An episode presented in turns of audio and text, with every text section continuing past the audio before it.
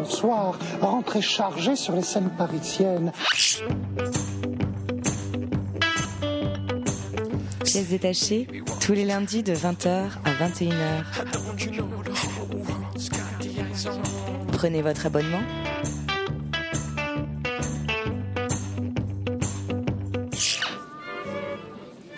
Oui, que, que Jack est emballé. Il est 20h sur Radio Campus Paris, c'est l'heure de Pièces détachées, votre émission consacrée à l'actualité des arts vivants en Ile-de-France. Bonsoir à toutes, bonsoir à tous. Alors ce soir, nous recevons Robert Contarella. Bonsoir. Bonsoir. Robert Contarella, vous mettez en scène Violente Femme, un texte de Christophe Honoré, au théâtre des Amandiers, à Nanterre, jusqu'au 15 février. Et on en parle avec vous tout de suite. En chronique ce soir, dans la deuxième partie de l'émission consacrée à l'actualité théâtrale, nous allons parler ce soir de À mon seul désir, de Gaël Bourges, dans le cadre du festival Ardenté au théâtre de Vanves, de Après coup, projet infâme de Séverine Chavrier, s'est présenté dans le cadre du festival Fait d'hiver au théâtre de la Bastille, et de Berliner Mauer Vestige, une création collective du Birgit Ensemble, et plus précisément de Julie Bertin et Jade Herbulot, s'est présenté au théâtre Gérard Philippe jusqu'au 14 février. Alors, on va tout de suite partir sur, euh, sur votre création, Violente Femme, Robert Contarella. Une création où on parle à la fois d'une tuerie au Canada en 1989, d'une apparition de la Vierge en 1947. On parle aussi un peu de Romy Schneider. C'est un texte de Christophe Honoré. Et quelle était la commande que vous aviez passée à cet auteur? Je sais que vous aviez en tête certains interprètes, mais est-ce que vous souhaitiez dès le départ un texte qui s'inspirait ainsi de faits réels? Euh, pas forcément de faits réels. Ce que l'on, ce qu'on avait imaginé, euh, alors là vraiment, je dirais tous les deux avec Christophe Honoré, c'était de faire un texte qui aurait deux entrées, deux histoires.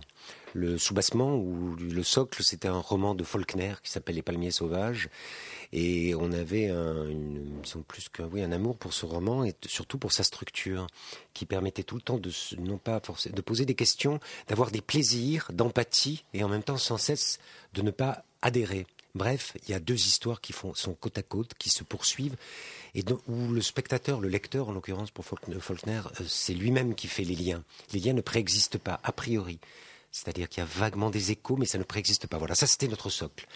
Est-ce qu'on pourrait faire une pièce de théâtre où il y aurait deux histoires parallèles et où le spectateur soit sans cesse emmené dans une, dans une fiction et une autre, et à qui on va demander de faire le tissage ou de faire le montage, d'être un spectateur monteur. Ça, c'était la première idée. Après, le- les faits divers, on en a. C'est pas les faits divers qui nous ont retenus, ça a été la figure de la féminité. Ça, c'est Christophe. Christophe Honoré, un jour, me dit Tiens, je voudrais qu'on fasse. Ça serait peut-être intéressant de travailler sur le féminisme sur les mouvements féministes. Je dis oui, tout à fait, tout à fait. J'ai aucun ni a priori ni jugement. Oui, ça peut être. Il m'a dit parce que j'ai trouvé des choses passionnantes, je t'envoie des documents. À partir de là, donc, on s'est échangé des documents, notamment le ce fait divers, ce Marc Lépine, donc qui en 89 est entré dans une école dans un, campus et, a tué des femmes au nom euh, du fait que c'était des femmes et que les femmes ne devaient pas devenir ingénieurs. Il a dit vous êtes féministe et il a il en a tué comme ça 14. Donc ce fait divers qui a donné naissance d'ailleurs à un, mouvement euh, très important au Canada et qui même, même en Amérique du Nord, un mouvement en tout cas de, prise de conscience ou d'analyse de ce geste pour essayer de pouvoir justement anticiper cette euh, folie, enfin, en tout cas cet, ac- cet acte. Et de l'autre côté, au bout on il, m'a dit, écoute, il y a quelque chose, euh, tu devrais aller voir ça sur Internet, une femme qui parle de ça. Elle a eu une vision quand elle avait 12 ans, elle en a plus de 70 maintenant, et elle explique ce qu'elle a vu c'est-à-dire la Vierge, quand elle avait 12 ans. Alors, euh, j'ai dit oui, bien. et effectivement, quand j'ai vu cette femme parler, j'ai dit, Ah, ce serait formidable comme, comme, comme, j'allais dire duo. C'est pas tellement un duo, c'est presque un duo-duel, ou en tout cas, c'est une, une vraie euh, dialectique entre ces deux histoires, l'histoire de ce fait divers et l'histoire de cette apparition. Et j'ai dit, ok, vas-y, c'est bon. Donc lui, de son côté, s'est mis au travail, c'est-à-dire qu'il a écrit des scènes, il a écrit des fictions, peu à peu, il a cristallisé la figure, il m'a dit, y est, ça se passe dans une association de femmes, elles ont convoqué la mère du tueur pour essayer de comprendre, c'est 15 ans plus tard. Euh, certaines, il y a une rescapée, euh, une jeune qui n'a, qui n'a connu ça que euh, par, par l'histoire. Bref, petit à petit, la fiction s'est mise en marche. Et de l'autre côté, pour aussi répondre à votre question, il y avait un groupe d'acteurs et je savais très bien que pour, pour le, le rôle de cette femme qui avait vu la Vierge, Florence Georgetti, avec qui je travaille depuis longtemps, serait juste euh, idéal. Donc les deux histoires, voilà la commande, voilà comment ça s'est fait. Après, Romy Schneider, c'est une autre, on, on en parlera peut-être après, mais c'est encore une autre figure qui est apparue après, dans un deuxième temps. Mm. Justement, je trouve par rapport à ce que vous dites, je rebondis par rapport à la matrice euh, de départ de ce livre de Faulkner que, que j'ai pas lu, mais vous, vous éprouvez vraiment le spectateur parce que a priori, euh, au départ, je me dis mais mais je comprends pas la résonance entre toutes ces histoires. Et au fur et à mesure, en fait, à la fin, elles ont fait écho, peut-être même inconsciemment, mais c'était très important. Et moi, je rajoutais vraiment une troisième. Euh, enfin, pour moi, il y avait trois parties, enfin trois parties entre guillemets, mais trois gros euh, matériaux composites. Il y avait justement cette figure de, de Romy Schneider à la fin. Et comment elle est, comment elle est arrivée? Ben en fait, euh, comme, souvent, les, hasards de la le chemin de la, création, ça devient à la fin une décision, mais il y a des hasards qui sont propices. Alors, par exemple, là, la figure de l'acteur, on parlait de Florence de Giorgetti tout à l'heure, Nicolas Maury, moi, avec qui je travaille depuis longtemps, et qui était presque, disons, de l'ensemble, au, sens allemand du terme. Il y avait un ensemble, il y avait Philippe Ken, il y avait Alexandre Meyer, il y avait Nicolas Maury, il y avait... Donc, euh, il fallait un homme. Donc, euh, Christophe me disait souvent, oui, mais alors je vois pas quel rôle lui donner, on va, ça va, on va pas faire entre guillemets, venir Marc Lépine sur le plateau. C'était obscène et c'était, euh, je dirais, c'était une reconstitution qui était stérile, en tout cas dans notre projet. Donc, euh, petit à petit, la figure de l'homme, elle, elle était hésitante et puis tout d'un coup, ça c'est une idée qu'il a eue, enfin tout d'un coup, un jour, il m'a dit, ça y est, elles vont chercher un homme, et cet homme, elles vont un peu le torturer, en fait, elles vont lui demander de lire les textes que aujourd'hui on trouve justement sur Internet, des hommes qui disent qu'il faut arrêter le, féminisme et qu'il faut revenir à, un ordre bien traditionnel, entre autres remettre la femme à sa place, c'est-à-dire plutôt au foyer avec les enfants, qu'elle arrête de travailler, et que ces, ces, ces groupes-là, souvent, leur idole, c'est Marc Lépine. C'est un mouvement masculiniste. Masculiniste, ça exactement. Il y a beaucoup euh, au Québec. Voilà, oui, tout à fait, oui. C'est vraiment un programme, hein, un programme très très structuré, terriblement structuré. Donc, euh, et il me dit, ah ben, elles vont demander à un homme de venir, elles vont prendre un homme et elles vont lui dire, voilà, lisez ça parce que nous on peut pas en tant que femme. Ça, c'était l'idée de départ. Donc, euh, et j'ai dit, oui, mais après, qu'est-ce que devient cet homme? Il m'a dit, alors peut-être que pour se venger, puisqu'il a été manipulé par ces femmes, il dit très bien, vous voulez que je sois une femme, je vais être une femme, je vais jouer une femme, je vais, puisque je suis acteur. Là, c'était une invention de l'auteur, de Christophe Honoré. Elle tombe sur un, garçon qui est acteur et qui dit bah, Je vais jouer un rôle. Et ce rôle, ça va être une femme. Et là, euh, Christophe Honoré a, choisi Romy Schneider. Je trouve ça très, là aussi, encore une fois, euh, juste parce que la figure de Romy Schneider, elle est, elle est un peu épineuse elle est ambiguë, elle est paradoxale, parce que c'est une femme qui à la fois euh, signe le manifeste euh, pour l'avortement, hein, fait partie des, premières à, le signer. D'un autre côté, c'est une femme qui va revendiquer son statut de, vraiment de bourgeoise, de grande bourgeoise, qui va vivre une tragédie. Elle va son fils va s'empaler, elle va se suicider. Elle est, c'est à la fois la star, la plus grande star à son époque. Hein, c'est plus que Brigitte Bardot, plus que Annie Girardot, capable de monter un film et monter une production entièrement sur son nom. En même temps, une mère qui a quand même été, euh, qui a participé au, mouvement nazi. Euh, donc un paradoxe complet et pourtant une femme qui est une, une, figure comme ça, une figure qui a représenté à un moment la France, en tout cas le cinéma français, pendant, euh, pendant quelques années. Donc il m'a dit, on va prendre cette, cette, ce personnage et l'homme va l'interpréter, va devenir et va leur dire toute la vie de cette Romy Schneider. Il va exposer toute sa vie et à la fin d'ailleurs, euh, je dévoile rien en disant, voilà, dans quelques mois je vais mourir, donc est-ce que le personnage était un fantôme ou pas? En tout cas, elle fait sa vie sur le plateau. Et d'une certaine manière, quand la pièce a été écrite et qu'il a porté ce monologue, j'ai dit ah, euh, c'est incroyablement bien parce que Romy Schneider devient un peu comme le cristal de la pièce. C'est un peu comme si elle cristallisait toutes les figures. Toutes les figures avant sont des ébauches, des tentatives, des essais.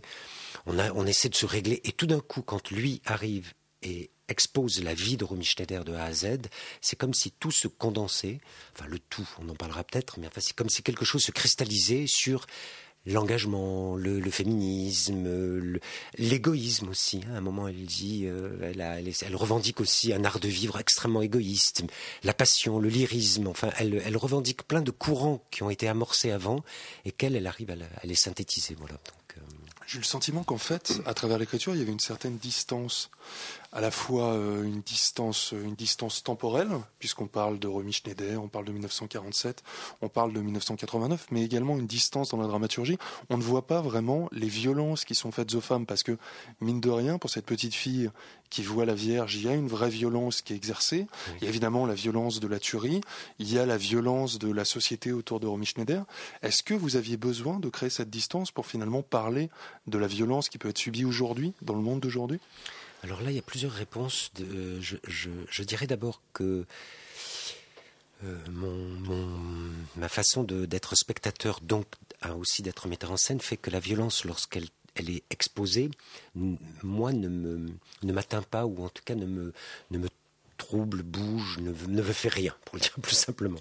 C'est-à-dire que la violence, euh, surtout par l'art théâtral, m'atteint lorsqu'elle est indirecte, lorsque c'est très banal ce que je dis, mais, mais euh, le, danger aurait été justement pour moi dans ce, sur ce sujet-là de faire ce qu'elle disent à un moment, la démonstration de la violence, d'en faire l'exposition.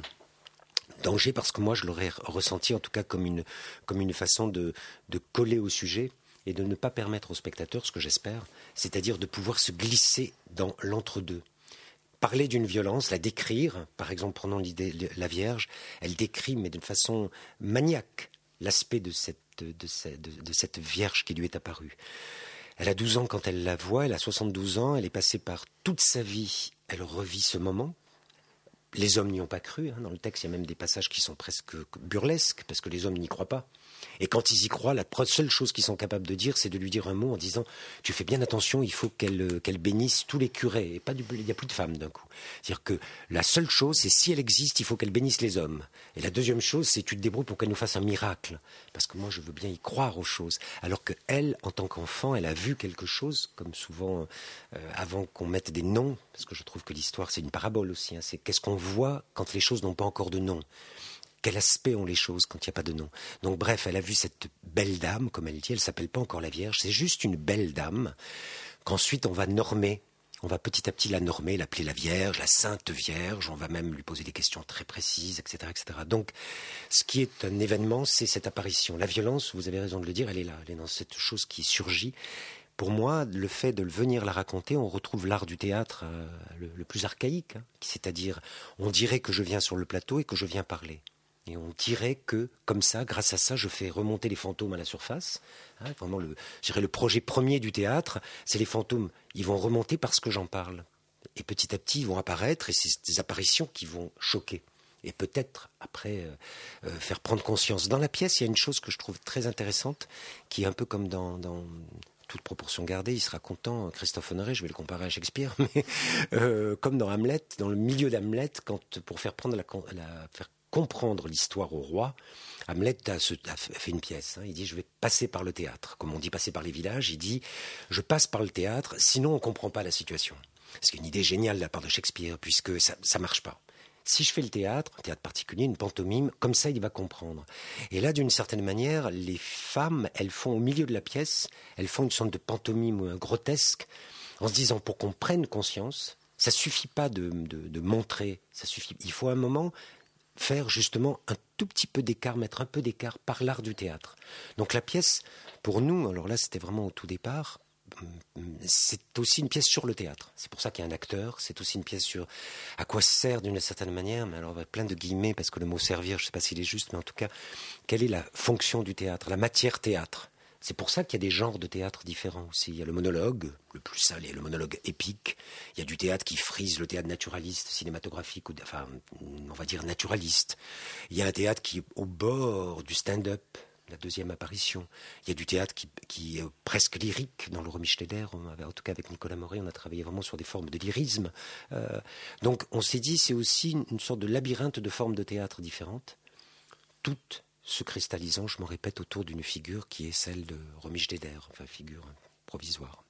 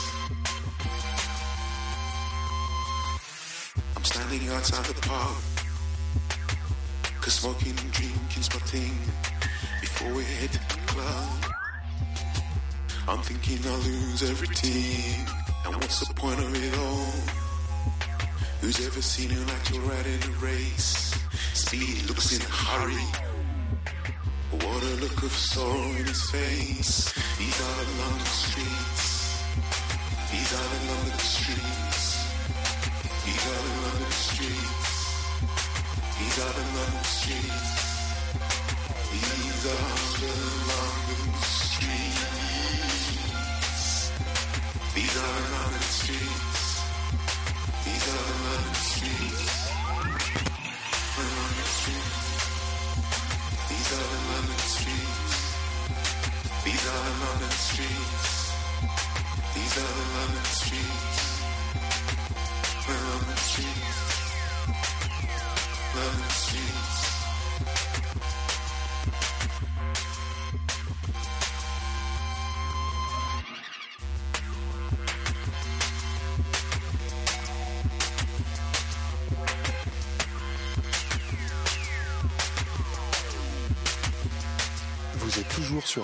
Paris dans Pièces détachées. On est en compagnie de Robert Cantarella pour parler de violentes femmes au Théâtre des Amandiers à Nanterre. Dans la programmation d'Antoine Cadou ce soir, on découvre Beats Pasek avec l'album Modern Streets et la chanson éponyme Modern Streets.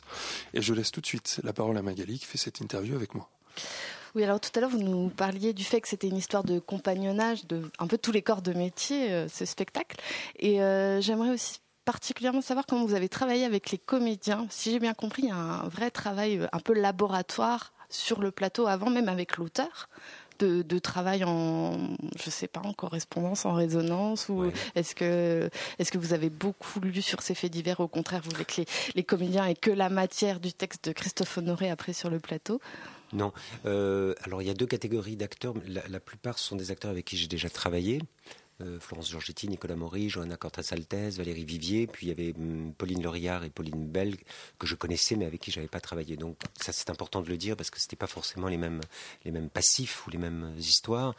Ensuite pour euh, ce qui s'est passé c'est qu'à partir du moment où Christophe Honoré a commencé à travailler sur des morceaux de texte, euh, moi, il m'en a envoyé et j'en ai donné euh, certains aux acteurs pour qu'ils s'en inspirent. Ils connaissaient le sujet, donc il y en a certains qui pouvaient commencer à réfléchir au sujet, notamment Florence Giorgetti, qui, a lu beaucoup de choses sur cette apparition réelle. Puis on a fait une séance de travail avec Christophe Honoré euh, pendant deux jours, je crois, oui, à- et il a filmé des improvisations, on a parlé, il a regardé, et il s'est servi de cette matière pour réorienter la pièce. Et enfin, pour répondre précisément à votre question, il nous a donné la pièce terminée. C'est-à-dire le montage que l'on voit, c'est quasiment un montage qu'il nous a livré. On a simplement bougé des choses à l'intérieur, puisque moi je lui avais dit, et en, en accord tous les deux, il avait dit le plateau va nous indiquer des choses qu'on n'avait pas forcément Mhm. prévues. Donc après a commencé le travail de plateau. Alors après, moi j'aime bien, mm, par principe, le, le mot de laboratoire, pas parce qu'il il serait. euh, je dirais, c'est parce que j'ai toujours l'impression d'être dans un état de, de recherche. C'est pas très original, mais je crois que quand on a un texte qui nous arrive et qui n'a pas d'histoire encore, un texte, moi j'ai beaucoup travaillé, vous le savez peut-être, avec Mignana, Mhm. Renaud, Lagarce, Vinavert. Beaucoup, souvent, ce sont des pièces qui arrivent ils n'ont- et on ne peut pas se retourner vers l'histoire ou la mémoire de ces textes. On peut emprunter à l'actuel, à l'actuel, hein, pour parler un peu en Deleuze, à ce qui se fait actuellement pour ici. Mais le texte n'a pas d'histoire. En Comment plus, il n'a jouer pas été monté. Voilà. Il a- comment jouer du honoré? On a la, la matière, c'est pas, c'est pas prévu, c'est pas dit dans le texte, il n'y a pas de mode d'emploi. Est-ce qu'il faut le faire vrai? Est-ce qu'il faut incarner? Est-ce qu'il faut penser ce qu'on dit? Est-ce qu'on le joue distancié? Est-ce qu'on se sert de, est-ce qu'on, dans quelle, dans quelle machine théâtrale on va puiser pour pouvoir incarner un texte qui justement est neuf, n'a pas encore été plié par l'habitude? Donc là, ça veut dire que le laboratoire, il est inhérent à la création. Quand on commence à le lire, les premières questions des acteurs, c'est mais alors qu'est-ce que je fais Euh, com- Comment on fait comment et pas pourquoi comment. Le pourquoi, il vient beaucoup, beaucoup plus tard. C'est comment on fait pour dire ça. Je, je dois je pense, penser des questions extrêmement simples, hein, mais des questions de je construis mon personnage, où il est. Bref, ce travail, on l'a fait avec les acteurs, chacun avançant. Et comme je le disais tout à l'heure, on a trouvé des genres de théâtre différents. Moi, j'ai une manière de travailler qui fait que je suis totalement en, comment dire en, capillarité, en tout cas très proche des acteurs avec qui je travaille, et des fois de manière maniaque, précise. C'est avec eux que se construit la pièce. Pour le dire autrement, euh, euh, j'ai rarement, euh, par exemple, de maquette de décor à l'avance. L'espace, la musique, les costumes, tous les ingrédients, toute la matérialité du théâtre part à partir du travail que je fais avec l'acteur. Donc le premier jour de répétition, par exemple, là, on ne sait pas dans quoi. On n'a pas, pas de maquette de décor, on n'a pas de costume. On est ensemble, on lit le texte et petit à petit apparaissent des structures, des matières, des courants, des climats, des, je dirais presque des fois des vapeurs. On se dit, oh là oui, tiens, là on va étirer le temps, là on va voir ce que ça donne ça. Donc on n'arrête pas d'être dans, cette, dans ces phases-là, y compris pendant les représentations, puisque tous les après-midi, je ne sais pas quand est-ce que vous l'avez vu, mais on, on l'a... Jeudi soir. Jeudi, eh ben, on a tous les après-midi, on a changé. Donc dimanche, hier, avant-hier, hier, c'était, c'était encore, euh, encore différent. Mais enfin, en même temps, tout ça est très classique au théâtre, hein, c'est un art vivant. J'ai eu un peu le sentiment que les trois personnages féminins euh, de l'association, qui sont incarnés donc par Pauline Bell, euh, Johanna Cortas-Saltes et Pauline Laurière, étaient un peu euh, l'encre dans le contemporain, que c'était un petit peu des femmes d'aujourd'hui, alors que au contraire, Florence Giorgetti, qui, qui, incarne donc cette personne qui a vu une apparition de la Vierge, était elle-même un petit peu présentée au spectateur, en tout cas moi je l'ai ressenti de cette manière-là, comme une véritable apparition elle-même. Et est-ce que justement vous aviez cette volonté de créer une vraie confrontation finalement esthétique dans votre façon de présenter les deux histoires? Euh, C'était pas pas pensé comme une confrontation, mais c'est pensé comme quelque chose d'hétérogène en tout cas. Ça c'est vrai, c'est très hétérogène. Je savais qu'en travaillant avec Florence Giorgetti, elle transporte quelque chose D'abord, je, elle a, elle a une, telle histoire théâtrale et cinématographique hein, de Rossellini. Elle a joué avec Rossellini, elle a joué avec, euh, enfin, dans la, grande bouffe de Ferreri, mais aussi avec euh, au théâtre avec énormément de gens différents. Donc, elle arrive avec une, c'est une mémoire théâtrale aussi. Hein. donc, quand elle arrive, je sais que c'est l'apparition dont vous parlez, c'est aussi qu'elle est chargée. Ah, elle a une présence qui est considérable. Et donc, ça, c'est, euh, ça peut, c'est vraiment comme s'il fallait. Euh, c'est pas, c'est pas des figures poétiques, c'est des figures vraies. Il faut sculpter de la présence. Il y a de la présence qui parfois est très rayonnante, et il faut vraiment la, sculpter, euh, mais avec son histoire, avec sa mémoire. Les actrices que vous avez citées avant, Pauline Loria, Pauline Bell et Johanna Cantasaltes, sont, euh, sont plus jeunes. Elles sont pas du tout le même passif et parfois elles arrivent avec une modernité, une actualité justement, quelque chose qui les rend euh, passionnantes justement pour cette autre matérialité l'acteur je savais en les, en les distribuant qu'il allait y avoir effectivement de l'hétérogénéité, qu'il allait y avoir de l'hétéroclite, que c'était pas, par exemple, les mêmes ces trois, ces trois actrices sont de familles très très très différentes, familles théâtrales. Si on dit par famille des courants euh, esthétiques, elles viennent de vraiment d'horizons totalement différents. Et ça aussi, c'était une volonté. Je me disais, c'est très important que sur ce plateau, on ait un peuple, mais surtout pas un collectif. Alors j'ai rien contre les collectifs, c'est formidable, mais je tenais à ce que on ne retrouve pas une collectivité euh, qu'on dise ah ils sortent tous d'un d'un même lieu qu'elles viennent vraiment d'endroits extrêmement différents. Ça a à voir avec la pièce, bien sûr. Hein. parce, que, la pièce une association avec euh, trois femmes bien sûr. Euh, qui se posent aussi des questions sur leur propre féministe. Elles sont en doute toutes les trois, elles ont des personnalités complètement différentes. Complètement. Et puis elles ont, et c'est d'ailleurs passionnant là, dans, l'écriture de Christophe Honoré, la façon dont il a tressé ces trois femmes. La jeune qui est la plus violente, qui celle qui dit il faut descendre dans la rue et gifler tous les hommes.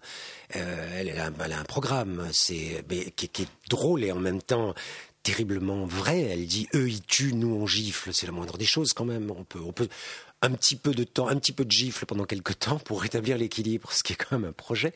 En même temps, celle qui a, qui a été hum, visée et, et elle a reçu les balles du tueur, c'est peut-être la plus calme, c'est celle qui a le plus de distance, le plus d'ironie, qui, euh, qui essaie de prendre, non pas de relativiser, mais qui à la fin va dire Moi, je veux rentrer à la maison, c'est bon, l'association, ça suffit. Euh, le militantisme, ça suffit. Et celle qui finalement la plus militante, la professeure, celle qui est la plus engagée, la troisième, elle, elle dit non, il faut continuer, il faut pas haïr, il faut comprendre, il faut travailler, c'est un travail. comprendre. Le féminisme, c'est un travail. On ne peut pas avoir trouvé une idée et tous les jours, il faut la remettre en question. Donc, bref, par rapport à ce que vous dites, c'est vrai que les figures sont très très différentes. Donc, pour moi, c'est important que les acteurs le soient aussi, les actrices le soient aussi. On parlait tout à l'heure de Nicolas Maury, il est le seul à, représenter l'incarnation masculine dans la pièce, mais c'est une masculinité qui est à la fois changeante, transformiste, même transgenre. Est-ce que justement, face à cette multiplicité de visages de femmes, il, fallait à l'inverse un visage masculin qui lui-même est multiple c'était, vous vouliez un parallèle de cette nature-là? Ah, C'est bien ce que vous dites. C'était pas, c'était pas du tout pensé. Moi, c'est beaucoup plus curieusement, c'est beaucoup plus euh, euh, des pactes amicaux. Moi, avec Nicolas, ça fait donc 11 ans. Euh, chaque fois qu'on fait un projet, je lui demande, même si je ne regarde pas la distribution, je lui demande d'abord, je lui dis, est-ce qu'on travaille Et après, on regarde la distribution. Donc, c'est, disons, c'est, une telle, pour moi, c'est une telle évidence de travailler avec lui, parce qu'il m'inquiète. peut-être que ça a à voir avec ce que vous dites justement des, des frontières, mais c'est que je le trouve, c'est un acteur inquiétant il est toujours dans une telle recherche, une telle application, comme vraiment un orfèvre, qu'il m'inspire aussi. Voilà il m'inspire. Quand je travaille avec lui, j'ai plus d'idées que quand je travaille pas avec lui. Donc, je préfère travailler avec lui. Et ce qui, après, le, le, le fait qu'il soit sur, euh, sur, qu'il soit justement une, cette figure, il est capable, comme à mon avis tous les grands acteurs, de transformisme. Il est capable d'être comme un oignon dont on sait jamais, juste quand on enlève les peaux, ou combien il va y en avoir.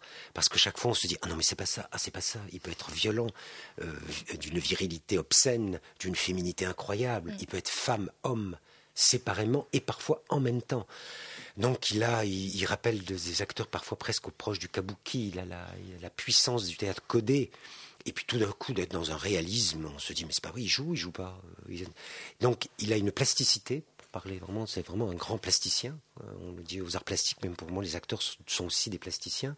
C'est donc un grand plasticien qui arrive à faire de sa présence une matière tout le temps en transformation. Donc ça allait très bien par rapport à la pièce. Et là où vous avez raison par rapport à ce que vous dites, c'est que tout d'un coup, comment faire venir... À un moment, Christophe Honoré me disait un peu à la blague, me disait, oh, ça serait bien qu'il y ait un mec très viril, un mec qui arrive, un mec...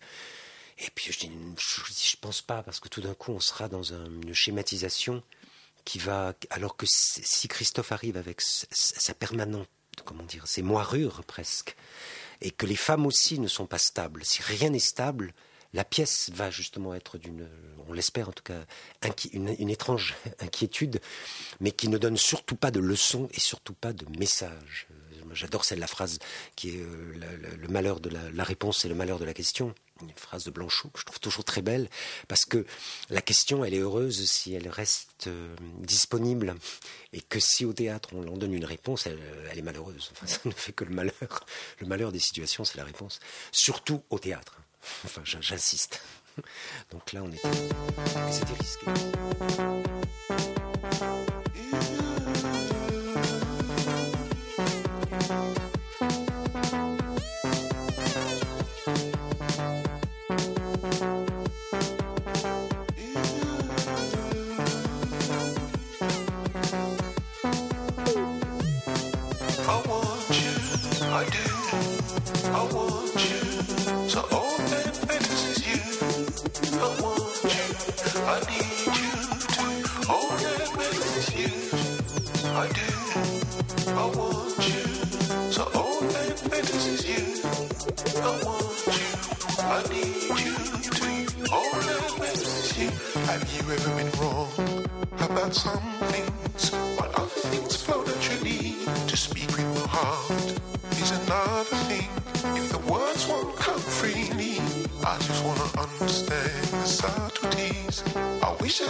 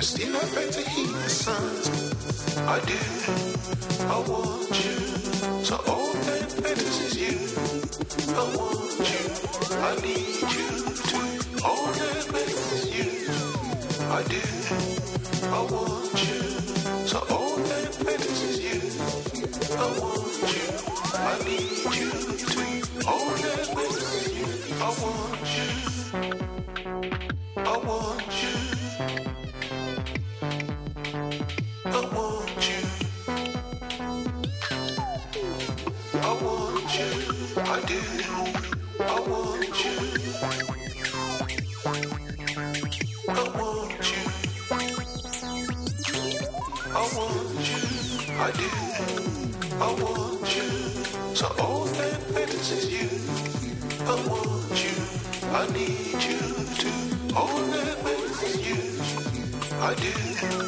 I want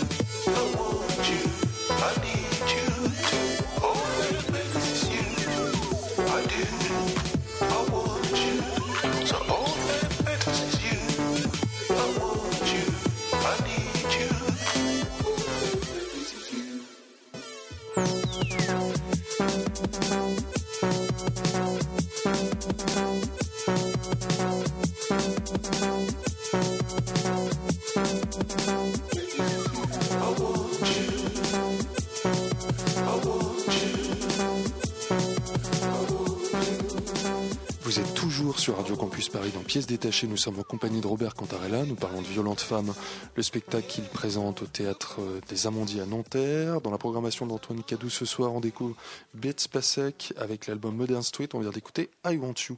Vous avez fait euh, appel à quelqu'un que vous connaissez depuis longtemps pour faire la scénographie de ce spectacle, Robert Cantarella. Il s'agit de Philippe Ken, qui est aussi metteur en scène et co-directeur du théâtre des Amandiers. Et on sait qu'il a une vision euh, très forte de la scénographie, euh, que, euh, qui fait ses scénographies lui-même.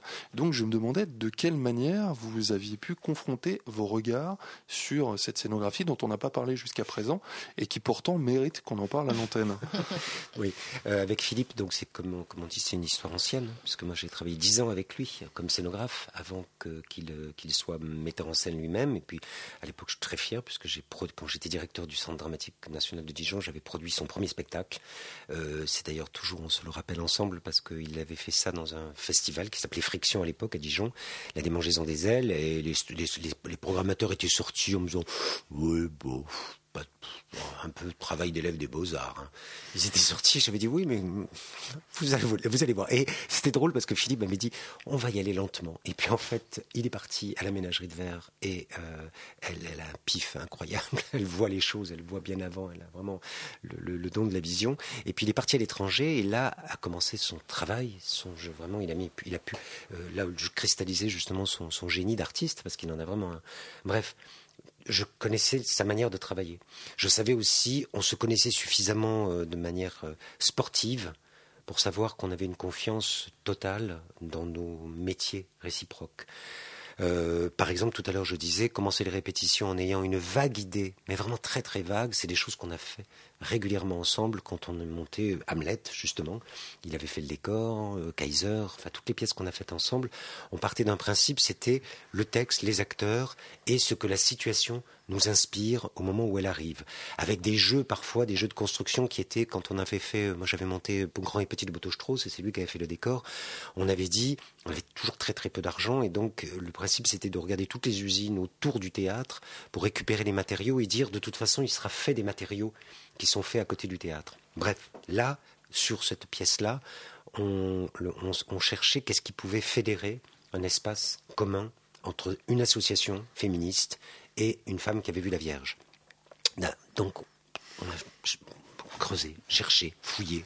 Et son idée, comme toujours, une idée de voilà d'artiste tout simplement, parce qu'il va plus vite que la pensée, il a dit la statue.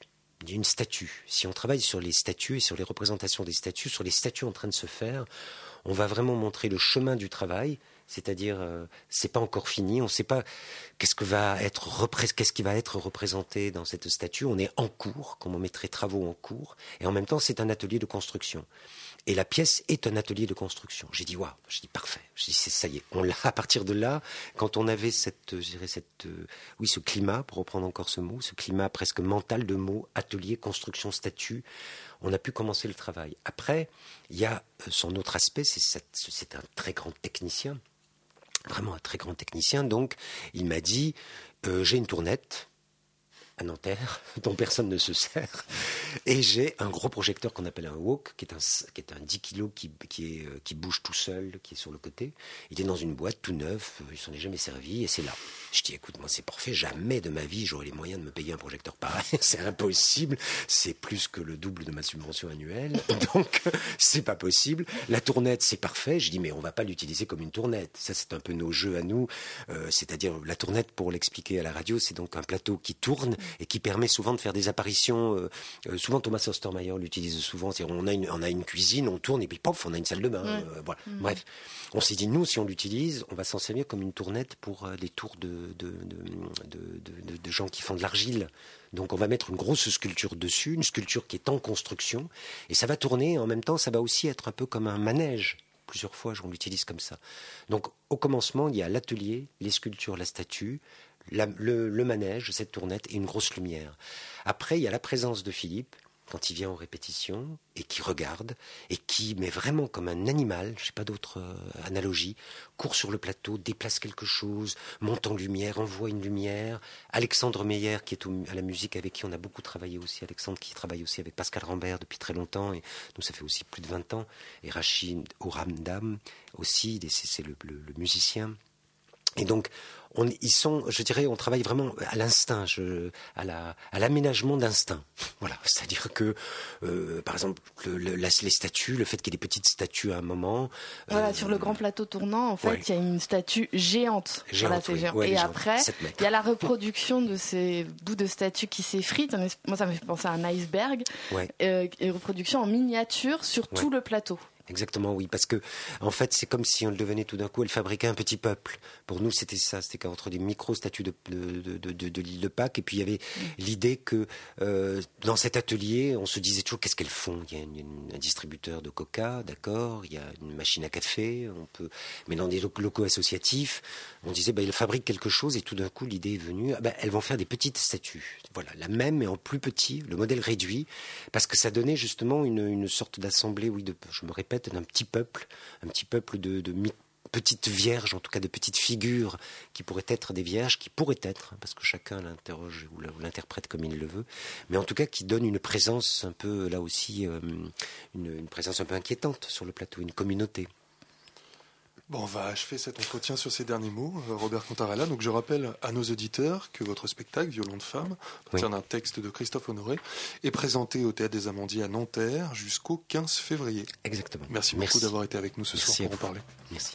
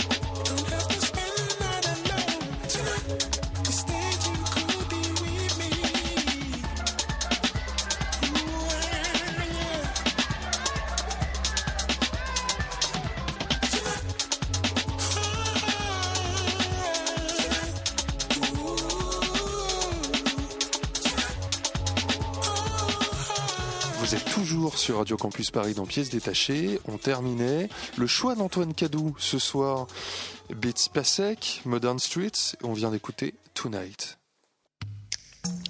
Il s'agit d'une, il s'agit d'une, d'une histoire, euh, c'est-à-dire qu'en fait, il s'agit plus d'un, d'un concept d'histoire. Ça y est, c'est l'heure de notre tour de table de l'actualité théâtrale. Alors ce soir, nous allons parler de Berliner, Mauer, Vestige, Julie Bertin, Jade Huberlot et le Birgit ensemble. C'est présenté au théâtre Gérard Philippe de Saint-Denis. Après coup, projet infâme, une création de Séverine Chavrier dans le cadre du festival Fait d'hiver au théâtre de la Bastille. Et on commence tout de suite avec À mon seul désir de Gaël Bourges. C'était présenté dans le cadre du festival Ardenté Théâtre de Vanves. Et pour en parler, nous avons le bonheur d'avoir Christine qui nous a rejoint. Bonsoir Christine. Bonsoir Xavier. Alors effectivement, c'était dans le cadre euh, du Festival Ardenté, dont c'est euh, la 17e euh, édition cette année et qui bat son plein en ce moment à Vanves. un festival qui a permis également de, programmer des performances très intenses de Gaël Depot, euh, la semaine précédente. Euh, Gaël Depot qui présentait deux volets de sa trilogie euh, familiale. Donc après Gaël Depot, hein, vous avez deviné l'astuce, changeons de Gaël et maintenant parlons de Gaël Bourges pour À mon seul désir. ce sont deux artistes que je mets en parallèle quand même, même si leurs œuvres sont très très différentes et dans un style très personnel chacune, mais parce que ces deux artistes donnent à voir et à penser la nudité du corps féminin entre autres. Et chez Gaël Bourges, Bourges pardon, ça représente et le regard posé sur lui constituent une trame qui se file de pièce en pièce. On a eu la belle indifférence, on a eu le verrou. Cette fois, euh, Gaël Bourges s'attache à une œuvre médiévale. Il s'agit de six tapisseries de la fin du XVe siècle qui sont exposées à l'hôtel de Cluny et qui constituent la Dame à la licorne. Les cinq premières tapisseries sont chacune une allégorie des cinq sens, alors que la sixième, est nommée À mon seul désir, d'où le titre de la pièce. Euh, c'est une mise en scène latérale qui évoque d'emblée l'art moyenâgeux qui précède donc la découverte de la perspective et on se trouve face à un véritable tableau vivant auquel s'ajoute la voix off euh, de Gaël Bourges. Tout autant qu'une leçon d'histoire et même d'histoire de l'art, elle commente et nous livre son interprétation de l'œuvre avec parfois effectivement des commentaires qui prêtent à sourire. Mais bien sûr, étudier la dame à la licorne euh, ne se fait pas sous le seul prétexte de le mettre en mouvement, mais euh, c'est également une occasion pour euh, Gaël Bourges de questionner les notions de virginité, de non-virginité féminine, bien sûr, imposées des siècles durant aux femmes. On a face à nous quatre corps nus, donc de femmes, qui émergent doucement de la pénombre. Mais la voix off nous prévient. Les interprètes ne sont pas nus, car les animaux dans la nature ne le sont pas non plus. Ils sont animaux, les femmes sont femmes. Avec la montée de la lumière, on découvre une tenture couleur garance. Alors garance, c'est une sorte de, rouge euh, très, euh, très sombre et très profond, et qui balise toute la largeur du plateau, et dans laquelle elles vont emboîter délicatement des fleurs par des gestes coordonnés. Donc une série de petits trous tout le long de, de la tenture, et elles vont disposer de tout petits bouquets de fleurs euh, euh, latéralement. Sur des portiques, sur, euh, sur les côtés, se trouvent des masques d'animaux et des accessoires. Les tableaux se construisent, se déconstruisent, se reforment sous nos yeux lentement, les compositions étant exécutées dans une très très belle qualité de mouvement et qui donc reproduisent les cinq, enfin les cinq ou six même tableaux de chaque tapisserie. Et il faut dire que c'est vraiment, je trouve, hein, très bien pensé comme procédé artistique parce que l'aspect visuel de la pièce pousse à la contemplation, c'est très lent, c'est très beau, et dans le même temps, la voix off nous stimule euh, et stimule grandement l'esprit et l'analyse. Donc il y a comme ça euh, euh, quelque chose du rythme que j'ai trouvé vraiment intéressant dans la perception de cette pièce. Donc je parlais de masques sur les côtés, donc avec ces masques qu'elles vont enfiler, les identités animales sont tout d'abord interchangeables. Le singe, la licorne, le lion, l'oiseau ou le lapin. chaque animal donne lieu à une interprétation corporelle. Jusqu'à ce que plus tard et petit à petit, les rôles se distribuent euh, clairement. Telle est vêtue d'une longue robe bleue, parée de bijoux et d'une coiffe. Elle devient donc la dame à la licorne, comme elle est représentée dans les tapisseries. Tandis que telle autre s'empare de la licorne et du lion, animaux purs et sacrés euh, dans la symbolique du Moyen Âge, ou au contraire du lapin lubrique. Vous comprendrez pourquoi plus tard. Euh, donc je le disais, l'art moyenâgeux fonctionnait par symbolique, que ce soit par les couleurs ou les animaux qu'on retrouve en héraldique notamment. Et contrairement à la licorne, qui dans la légende ne peut être touchée que par une vierge, et donc qui permet de reconnaître la jeune fille vierge de la jeune fille non vierge, le lapin, comme chacun le sait, est un animal qui a tendance à forniquer allègrement, et donc il y en a 35 disséminés euh, dans les six tapisseries, ce qui fait beaucoup de lapins. Euh, et donc autant que sur la virginité, Gaël Bourges interroge aussi les notions d'endroit et d'envers. Ainsi, on a deux faces, cette dame à la licorne qui est très très vêtue, comme ça se faisait au Moyen Âge, et ça c'est le côté pile, mais côté, fait, côté fesse, c'est le cas de le dire, côté face, euh, elle nous dévoile euh, son, son fessier, pardon, ce qui rappelle encore une fois que les choses ne sont comme elles sont que quand on les accepte pour telles, mais qu'en faisant glisser légèrement le regard, en déplaçant le prisme, elles peuvent devenir bien dissemblables et porter à de multiples interprétations. Et donc, assez longuement, on est installé. Enfin, assez longuement, c'est une pièce courte, hein, quand même, ça dure 55 minutes. Mais euh, il y a tout un temps d'installation, voilà, dans le procédé que je décrivais, latéral, avec cette voix off. Et on est d'autant plus surpris par l'ouverture de la tenture Garance, euh, puisqu'elle nous permet justement d'ouvrir notre regard à la perspective, à la profondeur du plateau et au-delà au monde contemporain. Et donc, euh, petit à petit, euh, donc, quelque chose de très sombre, très noir, euh, on a l'irruption lente d'une trentaine de corps nus d'abord 4, euh, puis 8, euh, puis euh, de plus en plus. Donc ces cornus portent des masques de lapin également, sous des sons de saturés de cornemuse qui petit à petit deviennent beats de techno, des pulsations de stroboscope, comme une sorte de copulation au ralenti, violente en sous-texte. Et c'est assez saisissant en fait, vraiment la bascule qui s'opère entre, entre ces deux parties. Je dois dire que je regrette un peu que sur cette partie voilà, en profondeur, chorégraphiquement, j'ai eu le sentiment que la proposition n'était pas encore tout à fait aboutie, et surtout au vu de ce qui avait précédé euh, avant.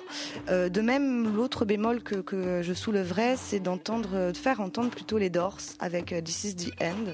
Voilà, c'est un choix qui m'a laissé un peu circonspect aussi. Mais au-delà de ça, pour, pour, moi, ça remet pas du tout en question l'intérêt de cette pièce à mon seul désir, et qui, c'est peut-être d'ailleurs le plus troublant. Enfin, pour moi, paradoxalement, elle a complètement annihilé la question du désir corporel. Euh, en tout cas chez moi. Voilà, donc euh, donc c'est assez intéressant. Euh, cette pièce va être à nouveau jouée le 27 mars. Ce sera au Centre chorégraphique national de Roubaix, Ballet du Nord. Et quant au festival Ardenté, il continue jusqu'au 4 avril. Toute la programmation, bien sûr, sur www.théâtre-vanve.fr.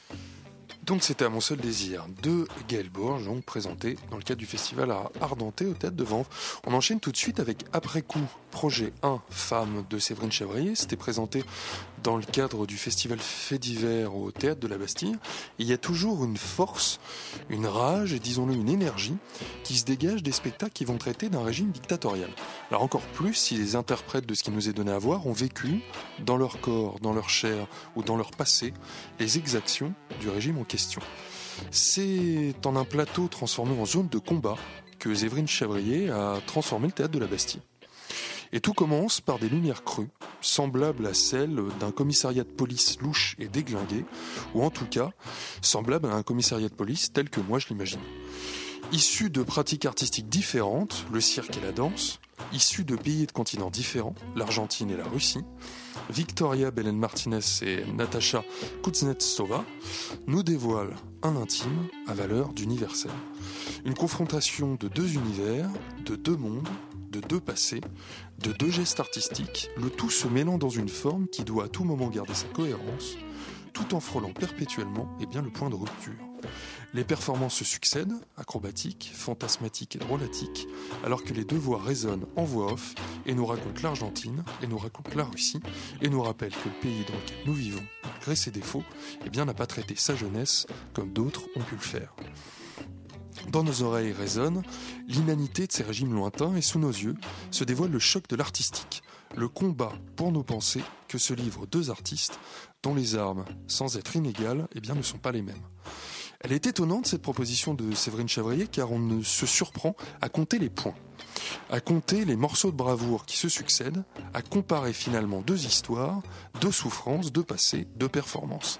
Et ce choc finalement ne produit pas les étincelles auxquelles on pourrait s'attendre, ce choc semble produire presque une annulation. comme si deux violents courants contraires s'annulaient l'un l'autre, comme si la violence dévoilée s'atténuait au contact de celle qui trouve ses racines dans un ailleurs absolu. Peut-être que cette distance instaurée entre le corps et la parole, cette dissociation de la pensée avec le physique, contribue-t-elle à une atténuation de l'implication du spectateur vis-à-vis du discours qui lui est présenté. Il reste en tout cas imprimé dans les rétines certains gestes d'une grande beauté à la puissance évocatrice considérable, et peut-être est-ce là la véritable force qui doit être construite eh bien, par un spectacle comme celui-là. Christine, on l'a vu tous les deux. Oui, exactement. Euh, et je suis assez d'accord avec, euh, avec ce que tu dis, parce qu'effectivement, le, le, sentiment du tout n'est pas quelque chose qui nous parvient. Quoi. On est, euh, comme elles sont deux, elles ont chacune, enfin comme tu le décrivais, chacune une histoire et chacune une manière de la, de la remettre en, euh, en, branle, quoi, tout simplement, hein, sur le plateau. Il euh, y, a, y, a, un peu de ça, quoi, du euh, l'une, l'autre, et donc du coup, ça communique pas forcément toujours dans un tout. Après, moi, j'ai trouvé qu'il y avait vraiment, enfin, elles sont, il y a cette violence, quoi, une vraie violence, même elles se font enfin elles se font sans doute pas mal puisque elles apprennent à, à produire euh, l'effet du mal, j'espère, sans se, sans se blesser. Mais il y a une décharge, quoi. On sent qu'elles ont besoin de décharger un, un, passé et que la scène euh, de théâtre, une fois de plus, révèle tout son pouvoir euh, cathartique et pour l'interprète et pour le spectateur. mais moi, j'ai trouvé qu'il y avait quelque chose un peu de, de bonde, en fait. Toi, tu parlais d'un commissariat. Moi, pour moi, c'était plus quelque chose un peu, ouais, c'est une sorte, ça pourrait être un no man's land de vestiaire, de boxe, mais il y avait quelque chose d'Edouard Bond, quoi, dans un pays un paysage dévasté, mais comme leur jeunesse a été dévastée, quoi. Ouais, vraiment. Et, mais euh, j'ai trouvé qu'il y avait des trouvailles, euh, des trouvailles scéniques euh, d'une grande poésie malgré cette désolation, notamment une scène où l'une des jeunes femmes rentre dans un carton. Enfin, c'est beau et triste, quoi, avec des petites choses où il y a un travail aussi sur les canettes de, de Coca-Cola, donc sur sur des matériaux un peu qu'elles auraient pu avoir comme ça tous les jours et et, ça raccrochait aussi à la petite fille en elle, en fait, ou la jeune fille en tout cas qui avait pu connaître ça.